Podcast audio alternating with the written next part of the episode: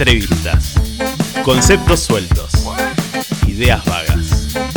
Y bla bla bla en apura cháchara.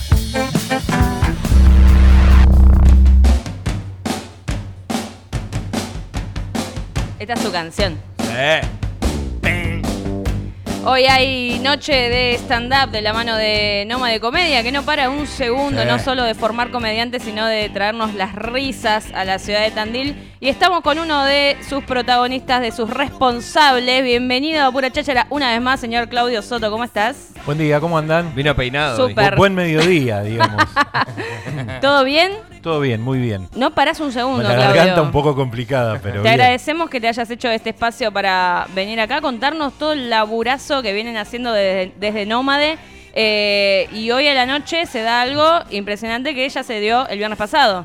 Sí, lo del viernes pasado no creo que se repita. Bien. Lo del viernes pasado fue maravilloso porque terminamos con casi 80 personas en el teatro paradas cantando canciones de iglesia como si estuvieran en la cancha. Qué rari, ¿no? Fue, sí, fue muy Como raro. para decir, che, pasame a buscar por el teatro y entra Eh, justo. Era, era, era una iglesia, eh, nada, muy, muy raro. eh, Lucio Rancés fue el responsable de eso. Qué grande. Eh, seis comediantes de la escuela de, de Nómade y la verdad que un show que nos sorprendió a todos, a Diego y a mí, que más allá de que estamos laburando con los chicos, nos sorprendió verlos arriba del escenario, muchos subían por primera vez y fue un show que no parecía que fuesen personas que por primera vez subían a hacer stand-up. La verdad que estuvo muy bueno y hoy vamos con siete comediantes más. A partir de las 9 de la noche en la Confra. Bien. Y también vamos a regalar entradas. ¡Vamos!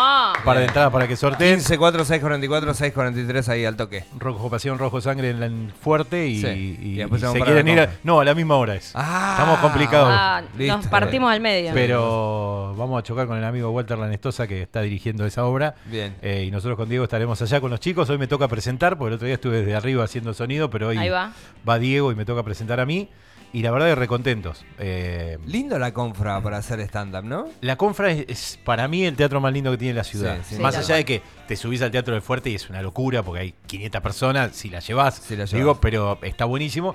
Pero la Confra tiene toda como esa historia en el edificio, 140 personas, eh, un lugar que con 80 está pleno Sí, sí. y que podés ir a hacer música, podés- lo que quieras y, y queda lindo ahí adentro. Es hermoso. Y que se pueden correr las butacas y encima podés hacer cosas en piso. En también. piso, eso, también está, bueno. Eh, Sí, tiene como, como mucha posibilidad y, y la verdad es que va bastante gente, mucha gente del barrio. Ahora tenés lugares gastronómicos cerca, hay como dos o tres Claro. que terminás y no te tenés que venir al centro a comer, podés hacer cual, una sí, o dos cuadras y- y estás. Así que nada, se pone muy bueno y 9 de la noche, 9 y 10 arrancamos. Y ponele que a más tardar 10 y 20 estarán saliendo para irse a comer. Va Estamos, estar bueno. estamos hablando de una, de, de una industria ya establecida, ¿no? La, la del stand-up. Claudio, porque hace un año, dos años estábamos hablando de algo en formación y hoy ya estamos hablando de algo establecido, ¿no? ¿Cómo, cómo, cómo está la movida del stand-up? Vos que estás tan dentro de, de- de la organización. Eh, hace dos años eh, con Diego teníamos, después post pandemia, digamos, eh, teníamos un show una vez por semana los miércoles y por ahí metíamos alguno el domingo y las semanas que metíamos dos shows decíamos, uy boludo, ¿cómo Wow. laburamos esta semana? Clavamos dos shows. Ahora estamos haciendo entre cuatro y cinco shows por semana. No nosotros, digo. Ta, ta, hay un montón de, una movida de comediantes, más eh, otro productor que está en Macanudo, que también tienen los jueves. Eh, digo, No y- lo vamos a nombrar. No. No, no, no lo vamos a nombrar, pero bueno, pero Macanudo sí, y es un lugar donde se hace stand-up. Y Macanudo digo, sí, Macanudo, lo rebancamos. Beltrán, re buena onda. eh, digo, pero también es parte del circuito de stand-up. Claro. Nosotros estamos haciendo funciones dos miércoles al mes, que era la que veníamos haciendo todos los meses. ¿Puedo nombrar lugares? Obvio. Sí, no a personas. No, no, no, lugares, digo, a ver. Sí, obvio. Segundo, segundo y cuarto miércoles del mes estamos en Brothers. Bien. Se- Bien. segundo y tercero, digo. El segundo miércoles con el probador, que es un ciclo que arrancó antes de ayer, que son siete comediantes haciendo siete minutos de material nuevo. Qué bueno. Estreno. Entonces vas a ver ahí, te puede tocar un show de puta madre porque los siete minutos son geniales, o por ahí los siete hicieron una cagada y es un show de mierda. Se trata de eso Hay también. que aclararlo, Sí, digo. De Sí, probar. Pasó que estuvo buenísimo. Pero digo, vas a tirar material que nunca probaste. Entonces por ahí no funciona, por ahí tenés puntos altísimos. Esta semana fue parejo, anduvo bien, salvo lo mío, que fue una cagada. Literalmente, debo reconocerlo. Eh, y después, anoche estamos teniendo los jueves, primer y tercer jueves en Moli, segundo y cuarto jueves en Estación. Después hacemos un viernes al mes o dos en Puesto ¿Estación Chico. Victoria? Estación Victoria, Bien. sí. Anoche estuvimos lindísimo y agradecerle Hermoso al Cuba, lugar. Cuba, y a crack. Karen lo que morfamos. Sí, Porque sí. Estaba Lucio también haciendo el show con nosotros y me dice Lucio, acá hacen unas chuletas con una manteca Ay, de se no come sé muy qué carajo.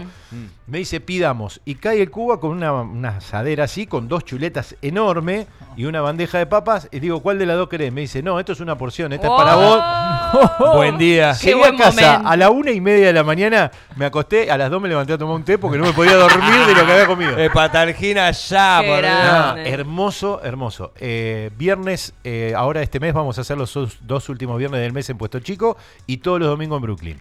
Claudio, recién a- hablabas del material, que es algo que, que- que me interesa mucho hablar, porque muchas veces el stand-up, al, al- al justamente eh, ir eh, transitando distintos lugares, presentándose acá, presentándose allá, digo, es un gran trabajo el tema del material para el, para el comediante, para el stand-upero, ¿o no? ¿Cómo, cómo se hace para ir renovándote? Porque vos, digo, te cuesta eh, a- a- armar un- un- un- una presentación de stand-up.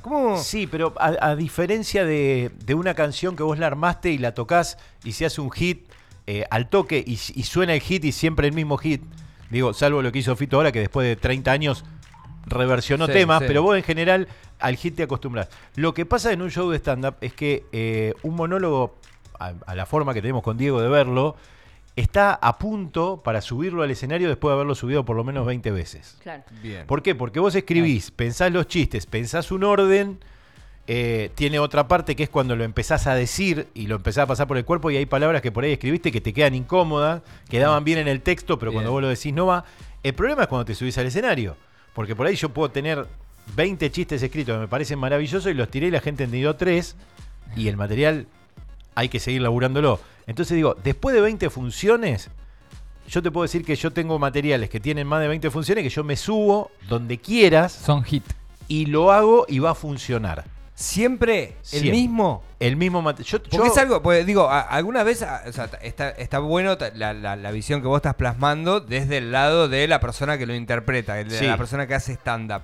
Y desde el lado del público, porque muchas veces el público No, acá en la ciudad de Tandil Yo tengo, es el mismo. Yo tengo escrito casi tres horas de material. Bien. Pero digo, hay materiales, la Hay mitad otra de gente ese, que no. La mitad, la mitad de ese material. Hay gente que se sube a improvisar. Hay, Hay gente que se- gente que se mete con las cuestiones de, de nacionalidad y no sale de ahí. Claro, pero Dale, pará, pará de meterte con el argentino, pará un poco. la- campeonato de puteadas y decir malas palabras. Digo, hay cosas que no van. Pero, Claro. pero bueno, son, son otras historias. Digo, a, a mí lo que me pasa es que yo tengo material, por ejemplo, de mi primer unipersonal del año 2018. Un material que es como un clásico mío, que es la Plaza Uriburu, donde, donde hablo de que mi viejo me llevaba ahí, de una cuestión de los juegos que había y todo, y de que mi viejo me quería matar en la plaza con un juego que había. Un juego que era peligroso, que digo que te podías amputar las piernas si te subías a ese juego y todo. El domingo pasado voy a hacer un show, cae un flaco que yo no conocía y me dice, tengo un dato para vos. Hace 15 días que estaba esperando a ver dónde actuabas para decírtelo. Y viene y me dice, vos sabés que al lado del mástil donde vos decís que estaba el juego, que los pibes se amputaban las piernas, pusieron la hamaca de discapacitados. Qué fuerte. Y es un chiste nuevo. Muy Es bueno. un chiste nuevo. Qué Muy bueno. fuerte. Y lo tiré ahí mismo. O sea, no pensaba hacer el material, lo hice, tiré el chiste, recontra funcionó, porque la gente se ríe de la desgracia de los demás. Sí. Y se lo agradecí al flaco en vivo. Pero digo, te pasan esas cosas, que hay cuestiones. Yo juego mucho con lo que me pasa a mí como padre y lo que era yo como hijo. Mi hija mirando tele ahora y yo mirándola hace 40 años atrás. Y hay gente de mi edad que viene y te dice, no, pero pará, porque vos hablabas de esto, pero ¿te acordás que pasaba tal cosa? Y entonces el material que Se yo renueva. escribí en el 2018 cuando hice el unipersonal y el que hago ahora, yo te muestro los dos, son materiales completamente diferentes, digo, porque yo pienso las cosas diferentes. Uno de mis primeros monólogos que estaba buenísimo hablaba de lo que yo sentía que pasaba en la guardería cuando dejaba a mi hija. Claro. ¿Entendés? No entendía que las maestras quisieran laburar cinco o seis horas con pendejos gritando, a mí no me cerraba. Entonces pensaba que tenía un negocio paralelo, que había un boliche, y me preocupaba si le abrían la leche chocolatada en la mesa o si se la traían abierta a la cocina para que no les pongan droga. Digo, era todo un pedo mental que tenía. Con La una hija, claro, que había un pendejo que le daba tarjetas para que vaya los fines de semana a los cumpleaños gratis y que para mí se la quería levantar. Era un enfermo, ¿entendés? Con una hija de dos años y medio. Hoy, mi hija tiene nueve años y medio y yo ya no vivo todo ese Claro. mundo de la guardería. Y no me siento cómodo haciéndolo. Me- Claro. Me, pasaba con los peloteros. eh, también llevar a mi hija con tres años al pelotero y tenía que fumarme dos horas en un lugar donde no conocía a nadie, me sentaba alguna, al lado de alguna tía vieja porque sabía que ahí había comida, pero básicamente no tenía trato con nadie, no conocía a los padres. Digo, no voy a los peloteros. Digo, Claudio, todo, lo, todo lo que te va pasando en la vida como, como stand-upero lo vas, lo vas viendo o de alguna manera analizando a ver si lo metes o no lo metes eh, en tus shows. Sí, lo- las peores cosas de tu vida, Constantemente- las peores cosas de tu vida son las que mejor funcionan. Tragedia, tragedia más tiempo igual comedia. Eh, Tragedia, más tiempo, igual comedia. Es Tal el, cual. el- vos venís caminando por la calle, te tropezás, te caes y tardás una décima de segundo en pararte y mirar a ver si alguien te vio. Para vos es un drama. Yo estoy enfrente, te veo caerte. Primero me cago de risa, Sí. después cruzo a ayudarte a ver si te lastimaste. Sí. Es eso, es mirarla desde la vereda de enfrente. El amigo que viene y te cuenta, loco, tengo un quilombo y te cuenta un quilombo, vos le decís, boludo, tenés que correr esto de acá a acá y lo solucionás. Y te dice, no lo había visto. ¿Por qué? Porque está en el medio del quilombo. Cuando Claro. vos ves de afuera, todo es más divertido. Entonces, las cosas que te pegaron mucho o, o que te complican. A mí el hecho de ser gordo desde que tenía 8 años, eh, el, el bull, no se llamaba bullying en la escuela. De hecho, lo solucionaba cagándome a trompadas con el que me decía gordo. Básicamente, entonces yo era un golpeador. Digo, era, era como un quilombo que hoy no, no pasa, gracias a Dios. Pero en ese momento a mí sí me pasaba. Y entonces, ¿qué? Digo, yo sufrí toda mi adolescencia con la gordura. Ahora gano plata hablando de que soy gordo. Claro. ¿Entendés? Claro. Y digo, y, y lo exorcicé desde otro lado, digo, eh, y, y me pasa muchas veces el tema de. El stand-up funciona mucho cuando es identificación. Entonces, si yo me quejo porque estoy gordo y me canso, porque no puedo hacer deporte, porque ya no puedo hacer las cosas que hacía a los 20, y hay un gordo igual que yo, sentado en la primera fila, el tipo se caga de risa porque le pasa lo mismo, pero no se está riendo de lo que le pasa a él, se está riendo de lo que Claro. me pasa a mí. vos. Él lo comparte. Interpretando, claro. Él lo comparte, pero no se hace cargo de que es él. ¿Entendés? Es el sufrimiento del que está arriba. Y si vos hablas de que no te alcanza la guita, de que tenés quilombo con tu pareja porque no se ponen de acuerdo en cosas, que cuando tenés pibes, los pibes rompen la bola todos los días. De, o sea, son temas que no- si no tenés hijos, tenés Claro. sobrinos, tenés padres, tenés amigos que tienen hijos, Nos interpelan a todos. te atraviesa. Sí. Entonces, cuando vos te metés en esos temas, está buenísimo. Digo, pero, pero pasa por ahí. Eh, ¿Qué sé yo? yo Eh, es, es la visión que tenemos con Diego de, de- de lo que es hacer stand-up. Digo, hay Hoy- otros que tienen otras. ¿Cómo está el tema de la política? Porque son, viste que son, son termómetros muchas veces el teatro, la música, eh, las interpretaciones artísticas como fueran, ¿no? Eh, ¿Cómo está la política hoy dentro del stand-up? ¿Hay stand-uperos, stand-uperas que, que, que se metan, que, que, que toquen... Que eh, sean puramente No políticos. sé si puramente, pero sino que, que, que soslayen en, en alguna situación u otra la- la- la- la- las cuestiones políticas locales. Sí, todo el tiempo. Todo el tiempo. Sobre todo en el tema de las presentaciones, que por ahí haces humor de actualidad, el chiste de algo que pasó hoy en política, que vos agarraste, lo metiste de una, Bien. funcionó y mañana tenés que tirar a la mierda, porque Bien. ya es viejo. Digo, hay como. O sea, la política da todo el tiempo. Vos abrís los diarios y dan títulos. eh, Desopilantes. a ver, un chiste que armé, espero que Darío no se enoje. Darío Méndez. No, que se va a enojar. Amigo, bueno, Darío tiró un título en el eco que dice Ah, eh, sí, sí. Rogelio Iparraguirre es el mejor candidato a intendente que tiene la ciudad después, Después. de Miguel Lungui. O sea, ¿estás haciéndole campaña a Rogelio o no a Lungui? Yo pensé lo mismo que vos, boludo. Eh, el Te chiste se hace solo. Yo cuando lo leí dije. Digo, ¿cómo, No. ¿cómo si vos esa noche te tenés que subir a un escenario vas a dejar pasar Claro. eso? tal Está el chiste hecho. Digo, ahora, sirvió hace cuatro días cuando lo hizo, cuando Claro, apareció en los diarios. Yo ahora digo, nadie sabe ni de, de qué hablamos, ¿entendés? Nadie se acuerda del chiste que hice. Pero digo, en esas cuestiones de actualidad, eh, sí, funciona porque aparte vos venís a ver un show donde decís, no, está todo más o menos armado, y te tiran algo que pasó hace dos Claro. horas y vos decís, carajo, es, es, Bien, bien. es nuevo. Digo, Acá. pasa por ahí. eh, hay gente que se dedica, hay un flaco, tiene un, no me acuerdo el nombre, que tiene un espectáculo que se llama Peroncho, y es un espectáculo puramente peronista. El chabón hace stand-up para peronistas y los hace en las unidades básicas. El chabón recorre el país, viene a los lugares, las unidades básicas le, le garpan el viaje, toda la historia, y el chabón actúa ahí para peronistas. Y es un monólogo crítico a, a todo lo que no sea peronismo. Y el chabón encontró la vuelta. Y es excelente haciendo. Más allá de que eh, tengas o no la ideología política de él, los chistes que hace son buenísimos. Pero no labura en un bar donde alguno lo puede putear. Va a laburar a los lugares, Claro. a los nichos que sabe que funciona. Que lo y, le va re bien y es un genio haciendo Bien, humor. bien. Me Digo, gustaría a mí uno. A mí me atrae. El, el peroncho, el otro día no, que pero- estuvimos re peronchos Sí, es nosotros también. No, pero un ciclo de stand-up que, que- que esté enteramente ligado a, a una situación puntual y en este caso aparece estaría bueno. Hay, hay como momentos. Nosotros hace dos años con Diego, que eh, yo iba a hacer fotos, sacamos un, tip- un- un ciclo que se llamaba Tits Ups.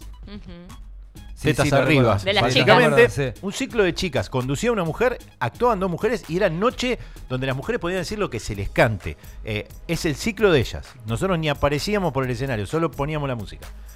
Funcionó muy bien. Lo que pasó es que en un año, si vos hoy empezás a contar arriba de los escenarios, debemos ser 10 tipos los que hacemos comedia y debe haber 40 mujeres. Entonces, no tiene sentido hacer un ciclo para mujeres, porque de hecho hay más mujeres que hombres arriba Claro. de los escenarios. Bien. Digo, son cosas que funcionan, en su momento funcionaron, ¿por qué? Porque eran pocas la cantidad de mujeres que hacían comedia. Hoy en un taller, en esto que tenemos con Diego, estamos casi mitad y mitad. Pero hasta el año pasado tenías 80% de mujeres y 20 de varones.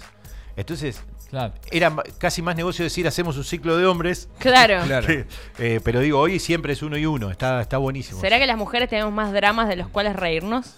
Mm, No, yo creo que Psicólogo. eh, la que Será peor. Yo no creo que la mujer tenga más drama que el hombre. Creo que todos No. tenemos lo mismo. Lo que está pasando con las mujeres es que se animan a subirse a un escenario y decir, estoy hinchada las bolas Claro. de esto y, y me importa un carajo si alguien se ofende. Y dicen lo que sienten, lo que les pasa. Toda esta cuestión de la maternidad que antes Sí. se cuidaba, no, porque es una madre. No, las madres tienen cosas que les queman la cabeza, sí, que, que la pasan como el orto y lo quieren decir y lo dicen y, y funciona.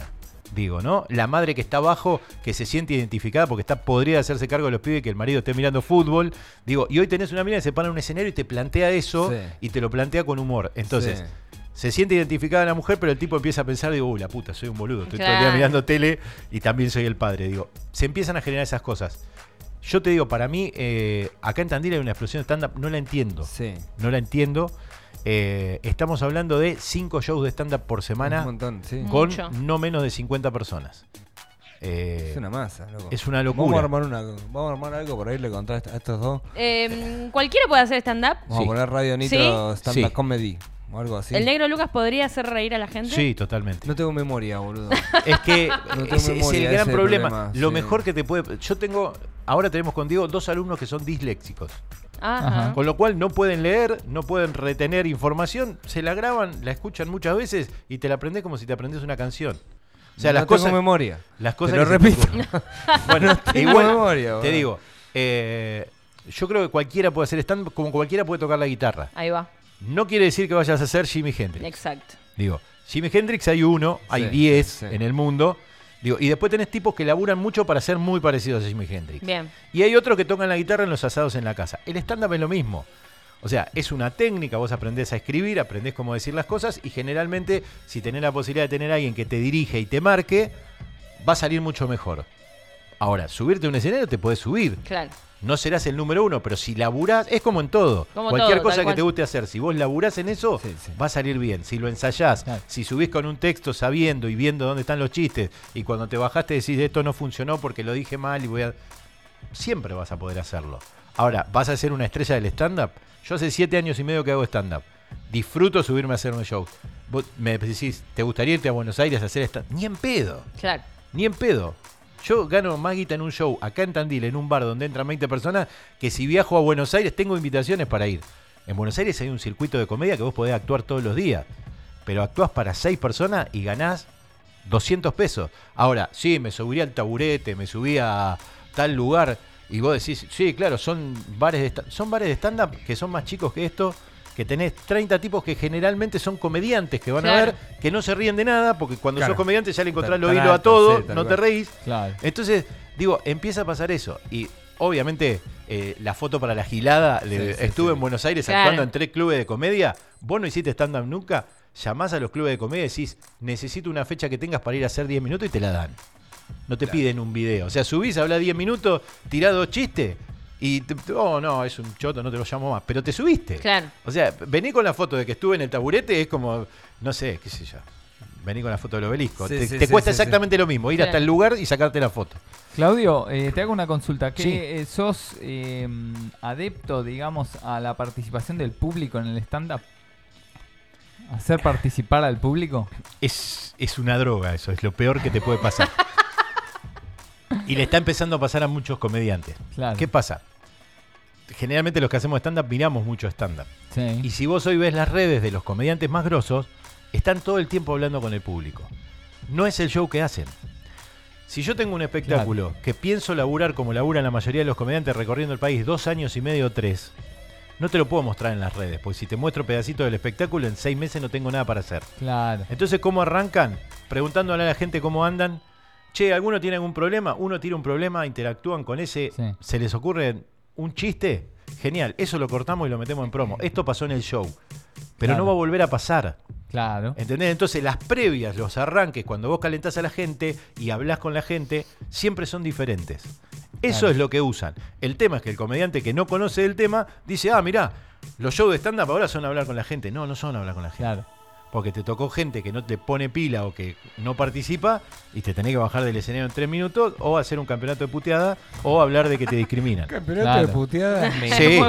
encanta. Campeonato de puteadas. Sí, me encanta. ¿Viste? ¿Cuál es tu puteada pa- favorita? mm, eh, no, yo no, no se echan de la ganas. radio. No, decila. Para mí la recalcada concha de la lora es la mejor ¿De la lora? de la lora. sí. Ah, yo terminaría en de tu vieja. No, porque no, eh, Es- claro. no. La lora, la lora es no va a venir nunca a romperme la cara, ¿entendés? Digo, pero sí, la recal y, la- y recalcada me parece que es la parte Sí, más fuerte de. Sí, sí, recalca. Sí, sí.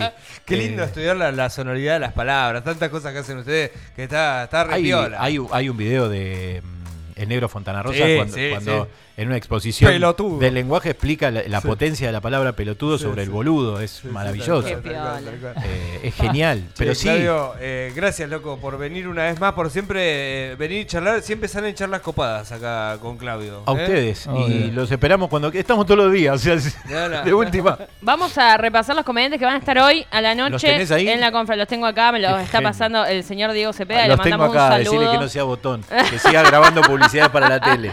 Hoy se presenta en la confraternidad en- haciendo stand-up de la mano de Noma de Comedia eh, Georgina Ferreiro, Martín Gándara, Santiago Aspiazú, o Aspiazú o Aspia, porque yo tengo un Aspiazú. problema. Aspiazú.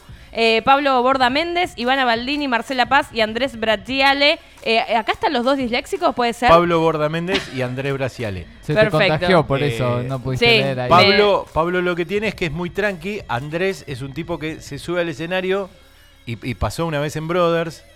Esto de no, no tener memoria. eh, tiró un monólogo de cinco minutos maravilloso, la gente no paró de aplaudirlo y terminó el monólogo y empezar, en vez de empezar con el siguiente, volvió a ser el mismo. Wow. Y como había dicho que era disléxico, la gente se entró a cagar de risa Qué diciendo está haciendo un chiste. Lo dijo completo, los cinco minutos otra vez, y después siguió con el que tenía que seguir. capo. Un show de 12 minutos duró 23. Fue maravilloso. Muy y la gente no paraba de reírse porque vos decís, no, hizo una joda, arrancó de nuevo ahora, va a decir, ay, disculpen. No, no, le clavó el monólogo entero.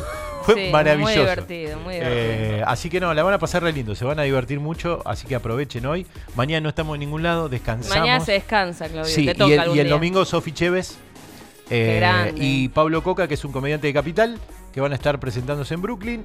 Y la semana que viene, Vicky Zankowski Vamos, Vicky. eh, y Gise Rojas en Qué Brothers el miércoles haciendo Malas Madres. Qué bueno. El jueves va a estar Pepo Sanzano con Diego Cepeda y los voy a estar Oh. presentando yo en Molly. El viernes hay función en Puesto Chico, no recuerdo qué comediantes me van a cagar a trompadas. Bueno, ya, pero llegaste un montón igual. el domingo, montón. pero no, pará, el domingo viene Santiago Leiro. Oh, qué show. Amigo de Capital, un show de hablando Es con él. tremendo. O sea, sí un, un show de puta madre. El domingo va a estar solito en Brooklyn, lo voy a presentar, pero va a estar él. Qué bueno. La semana siguiente hay show jueves, viernes y el domingo viene Leandro Igunet. Nada, están a full. Que para los que por ahí lo vieron en las redes pero no saben el nombre, es un loco que hace video que está todo el, el que tiempo corre, corriendo. lo entrevistamos el año Ah, pasado. sí, Bueno, es un Es genio. un genio, Leandro. Eh, va a estar el crack ese 28. Ese es el único show que hay con entrada. Con, Ahí va. con tiquetera que Bien. compras por tiquetera. Los demás son al sobre. Hermoso. eh, que es la Todo en costumbre. Nómade punto comedia, ahí buscan. Eh, Nómade.comedia exactamente en Instagram, ahí nos encuentran y está el beacons abajo para que vean todos los shows y reserven. Excelente. Gracias, por el espacio de siempre. No, por favor, gracias a ustedes. Seguro, seguro. Gustazo. Che, seguimos, eh, aquí en Apura Cháchara nos quedan 20 minutitos para cerrar esta semana. Eh, tenemos entradas para el stand-up, eh, así que ya mandás tu mensaje al 154644 643.